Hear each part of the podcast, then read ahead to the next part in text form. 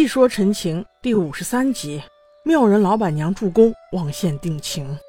温宁在集市上一直被顽童纠缠，魏无羡便让他回客栈休息，自己和蓝忘机一起去金光瑶地契上面写的地址，发现金光瑶埋下的地方竟是一座庙宇。这里人来人往，络绎不绝，香火十分鼎盛。两人走进观音庙，蓝忘机立马发现这个庙里有阵法，而且相当难解，似乎镇压着什么东西。据庙中大师所讲，观音庙要修缮屋顶，所以他们要闭门三日。魏无羡打量着所谓大师，心中疑问丛生。一般这庙宇都建在安静的山林间，而这座庙宇却建在喧嚣的城市中。庙中的大师竟然未受过戒，头上并没有那几个点儿，实在是蹊跷。现在正值晌午，人多眼杂，望向二人一个眼神就知道应该晚上行动。从这里开始，原著和电视剧就产生了很大的不同。电视剧直接就拍到晚上进庙的情节，但原著在这段时间里发生了很多事情。他们从庙里出来之后，就先找了一家客栈。这家客栈的老板娘真是个妙人，我喜欢。老板娘看二人长得这么帅，而且是过来住店的，顿时眉开眼笑，立刻就跟了上去。他问二位公子。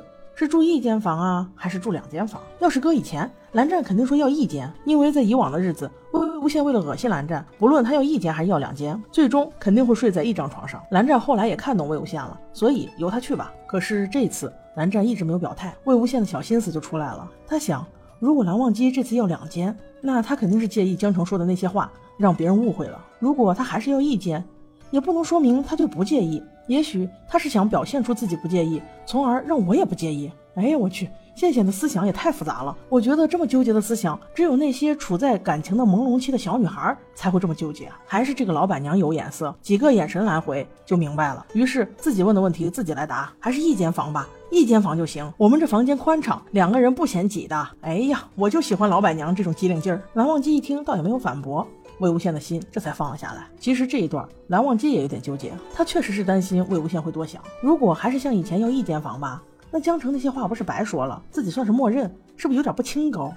但是如果要两间房，那也实在不是自己本意。羡羡身体现在这么不好，自己怎么能离开他呢？还是多亏老板娘给自己了一个台阶。进房之后，老板娘刚一走，蓝湛立刻就给魏无羡把脉。之前也不知道把了多少次脉也没事儿，这次蓝湛的手指刚一碰到魏无羡。魏无羡就紧张的另一只手都攥了起来，真是明了自己的心意之后，对方的随意一个动作都能把魏无羡撩拨一下子。蓝忘机不善言辞，这个大家都知道。可是这一段他絮絮叨叨说了很多话，但是魏无羡此刻几乎一个字也没听见，因为他心里在想，这段秀是不是也传染啊？他是不是已经被莫玄羽同化了？等他回过神来，只听蓝湛说：“你休息吧。”魏无羡又是扭捏了好一阵子，因为他不知道到底要不要邀请蓝湛一起来休息。还好。蓝湛用闭目养神拒绝了他。他躺在床上，到一时半刻也睡不着。他在想，自己会不会是在没有蓝忘机的床上已经睡不惯了？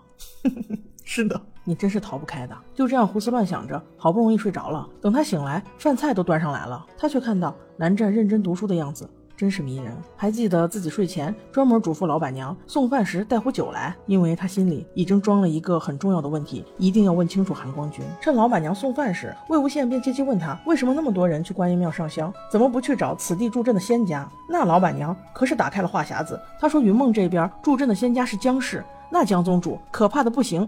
好些人求他办事儿，他说只要没死人都不要去找他。老板娘不忿地说：“如果要是死了人再去找你，不就晚了？”魏无羡心想，这貌似是这十几年来各大仙家的行事风格，除了蓝湛一人逢乱必出以外，几乎没有任何一家能够做得到。哎，我说羡羡呀羡羡，你不深究一下吗？为什么蓝湛要这样做？在你失踪的这十六年里，前三年他是被迫不能出去，后面的十三年，只要有一点风吹草动，这韩光君必然是首当其冲，事儿大事儿小绝不放过。这是为什么？除了蓝湛他品性高洁以外，他百分之九十九的目的都是为了能找到你，尽快找到你。别说这十六年，即使你再失踪十六年，或者无论多少年，他都会一样的。这深情厚谊还不值得你赶紧表白吗？老板娘此刻意识到自己好像有点多余，说的话也有点多，于是迅速的消失了。她很自然的倒了两杯酒，心里已经做好蓝忘机不喝的准备。可是他还没来得及请。蓝忘机很自然的就喝了，这一点我说一下个人的理解。蓝忘机醉酒是醉酒，那是真醉，但是他能醉的发生任何事情一点都不记得，那我不认同。也许第一次他喝酒什么也不记得是真的，但是后面绝对不是。而且原著中也说他在找魏无羡的十六年间也是喝过酒的，也并不是什么都不记得呀。至少他现在治醉的酒量肯定不止一杯。而且上次在捉迷藏那次，他被魏无羡吻了之后，如果他真的醉了，难道他不应该继续索吻吗？而是那么清醒，一掌把自己打晕了。蓝忘机这个行为越分析越清晰，他并不是因为对魏无羡放心才喝酒，而是因为他想借酒。说出他自己的真心话而喝酒。当他看见魏无羡倒了两杯酒的时候，内心是无比喜悦的，所以不用劝，直接自己就喝了。而且他知道一杯酒我又不会彻底醉，所以什么该说什么不该说，心里有数。十六年后的蓝忘机，我们既可以叫他蓝思机，也可以叫他蓝心吉。魏无羡看到蓝忘机仰头一口喝了酒，自己也不能闲着呀，于是抿了一小口就被呛着了，心道这老板娘也忒实诚了，让你拿点有劲儿的酒，竟然这么有劲儿。殊不知这酒根本就是平常的酒。只是羡羡心里有事儿，魂不守舍罢了。还好，此时蓝忘机已经准时进入状态。魏无羡一看，一下可就放松多了。这样的蓝湛最可爱。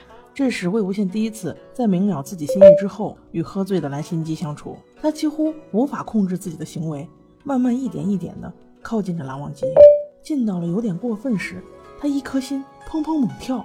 为了让自己冷静下来。他竟然在地上打了个滚儿。他回忆到自己根本没有见过蓝忘机笑，于是就想用两根食指给蓝忘机摆出一个微笑的姿势。没成想，他的一根手指刚放在蓝忘机嘴旁边，就被他咬住了。很快，又从第一指节咬到了第二指节。在他撒娇般的一声“疼”飘进蓝湛的耳朵里后，蓝湛才得以松口。就这样，他来来回回耽误了很多时间。就是不问那个问题，这把观众急的，我都想替你问一问了。魏无羡，你都不知道换位思考一下，你不问，让人家蓝忘机怎么答？蓝忘机这么仙儿的一个人，你总不至于让他抢答吧？好一阵过去，魏无羡还是不肯问问题。便说：“不如我们换个游戏玩。”这蓝心机一听玩，行，我让你玩个够。于是就拉着魏无羡跑了出去。这时才是偷鸡的名场面，这一段倒和电视上演的如出一辙。他们偷完鸡之后，还去打了枣。最后除了在墙上写下“蓝忘机到此一游”以外，还画了一些画，一些蓝忘机心之所向的话。当蓝湛把偷的鸡和打的枣都给羡羡时，羡羡很自然的说了声谢谢，蓝忘机便生气的又收了回来，因为蓝湛曾经给魏婴说过：“你我之间不必说谢谢。”和对不起，正如在酒店时，蓝忘机把钱袋给了魏无羡，魏无羡也说了谢谢，蓝忘机立刻就生气了一样，折腾了很久。当他们回到酒店时，已经是深夜了。蓝忘机搞得蓬头垢面，全身上下不是鸡毛就是泥土。魏无羡想，算了，给你洗个澡吧。蓝忘机一听，双手赞成。好不容易烧好热水之后，不等魏无羡说，蓝忘机已经自觉的坦诚相待了。魏无羡这会儿又矛盾了，你说他是应该遵从本心，一下看个够，还是假装绅士，给他盖点什么？还好，魏无羡很快就把坦诚的蓝忘机送进了浴盆里，自己也免得一直都眼神游离。他正要转身离开，说着：“蓝湛，你自己洗吧。”蓝湛却又不洗了，自己走了出来。这还不够明显吗？就是要你给他洗。魏无羡只能假装半推半就，但是心甘情愿的给他洗。当他看见蓝湛背后的界边痕时，他陷入了沉思：是什么样的错误能让爱他的哥哥或是疼他的叔叔对他下如此狠手？又看见蓝湛胸前的那个伤疤。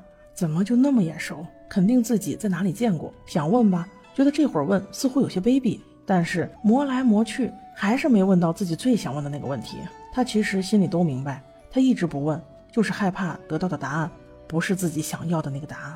那你不问，你怎么能知道那个答案就不是你想要的答案呢？这一出神，好长时间，把蓝湛洗的有些疼了。魏无羡连忙道歉，蓝湛却没有怪他的意思。魏无羡看着这一张可爱的脸，不禁。用手搔了搔蓝湛的脖子，蓝湛此时可能有些怪他，低沉的说：“别动了。”魏无羡听到这话，倒来劲了：“别动？为什么？不都让我动了这么久了？”蓝湛就当没听见他的话一样，依然用力握着他的手腕。魏无羡邪魅一笑：“你不让我动，我偏要动。你觉得你现在这个样子，又能拿我怎么样啊？”蓝湛还是一样。死死地盯着他，魏无羡此时确实有点上头，眼前这个人就像一把火，点燃了魏无羡所有的理智，让魏无羡整个人都烧了起来。他突然疯了一样，趴在蓝忘机耳边说：“韩光君，你可别告诉我你不喜欢我这样动你。”那蓝心机听到这话，心想：你以为我是吃素的吗？况且我又没有真醉。于是很轻松的就把魏无羡也拽进了浴桶。很快，两人彼此都坦诚相见，那岂不是玩的更嗨？一不小心。那浴桶竟散架了。虽然屋内一片狼藉，但是丝毫不耽误他们做正经事儿。在免不了的云雨一番之后，二人都平静地躺在床上。魏无羡虽然始终没有问出他想问的问题，但是行动似乎已经告诉他了正确答案。他此时有些感慨，默默地说了一句：“谢谢你，蓝湛。”但他后面的话还没有说出口，这个谢谢已经惊醒了蓝湛。这是魏无羡今天第三次跟他说谢谢。蓝忘机不喜欢听魏无羡说这两个字，于是他选择在这个时候清醒。我有理由怀疑，他其实一直都很清醒，只是他自己想选一个最合适的时候清醒。其实蓝湛并没有想到事情会发展到这一步，有点快啊。他只是想借酒告诉魏无羡，你就是我心悦之人。没想到竟顺理成章的生米煮成熟饭了，这是意外收获。但是他韩光君肯定雅正优先，这时该伪装的还是要伪装一下。他清醒后一副无措的样子，这让魏无羡有些误会。误会他不喜欢这样，于是他就看着魏无羡表演。很快，魏无羡就恢复一副吊儿郎当的样子，嘴里还嘟囔着什么：“这种事是常有的，没有关系的，兄弟间互相帮忙而已嘛，正常正常。”蓝忘机此时盯着他，真的有些生气了。正常，不要往心里去。蓝忘机还想再说点什么，可是却被那老板娘打断了。他心想：那你和江城怎么不这样啊？在我面前，你还想掩饰？老板娘适时的出现，打破了这种尴尬的局面。但是更尴尬的是，他俩这一系列举动把地板弄漏水了。人老板娘是上来索赔的，蓝忘机出手阔绰，一锭银子让老板娘闭了嘴。魏无羡为了缓解一下这个气氛，于是又换了两间房和蓝湛分开住。他怕他自己把持不住，又一次陷入刚才的旖旎美梦。魏无羡又是踌躇了好久，这才对蓝忘机说：“蓝湛，今晚的事儿，对不起啊。”蓝忘机也是沉默了一阵，低声说：“你不必跟我说这个词。”缓了一缓，他又说道：“今晚好好休息吧。”观音庙和去兰陵的事儿，明日再议。魏无羡听到“明日再议”这四个字，立马开心的不得了，因为他知道明天至少还有问题可以再议。他连忙回到自己房间，关上门，在听见蓝忘机也关上自己的房门之后，猛地给自己了一巴掌。今晚真的是太放肆了，差点和蓝湛连朋友都没得做。打完自己之后，却辗转反侧，因为他有点像琉璃储玄机。此刻，即使蓝湛就在隔壁，可是满脑子都是蓝湛。还是很想他，他还是控制不了自己的思想和行为。他害怕，他害怕自己恨不得把墙打穿，冲到蓝湛面前，再一次与之拥吻。于是他毅然决然地飞窗而出，快刀斩乱麻，因为他还是想和蓝湛细水长流，友谊长存。此时的蓝湛在隔壁房间，其实心里也是七上八下，因为他不知道这次魏无羡是真的还是假的，是真的爱他了，还是仍然在逗他。他也怕，怕这一层纱捅破。难道自己还要再找他十六年吗？魏无羡飞窗而出，他是知道的，悄悄跟着，保护他的安全也是必然。只是，只是今晚暂时还是不要见面了吧。魏无羡沿着蓝忘机醉酒的路线又走了一遍，他偷过的鸡，他摸过的枣，他写过的字儿和他画过的画。魏无羡突然好像看懂了什么，这些似乎都是自己曾经有意无意给蓝湛说过自己小的时候做过的事儿。他看着墙面上“蓝忘机”三个字。反复抚摸那种想爱又爱不到的折磨，谢谢你，这才承受几天？韩光君可是苦苦等你十六年啊！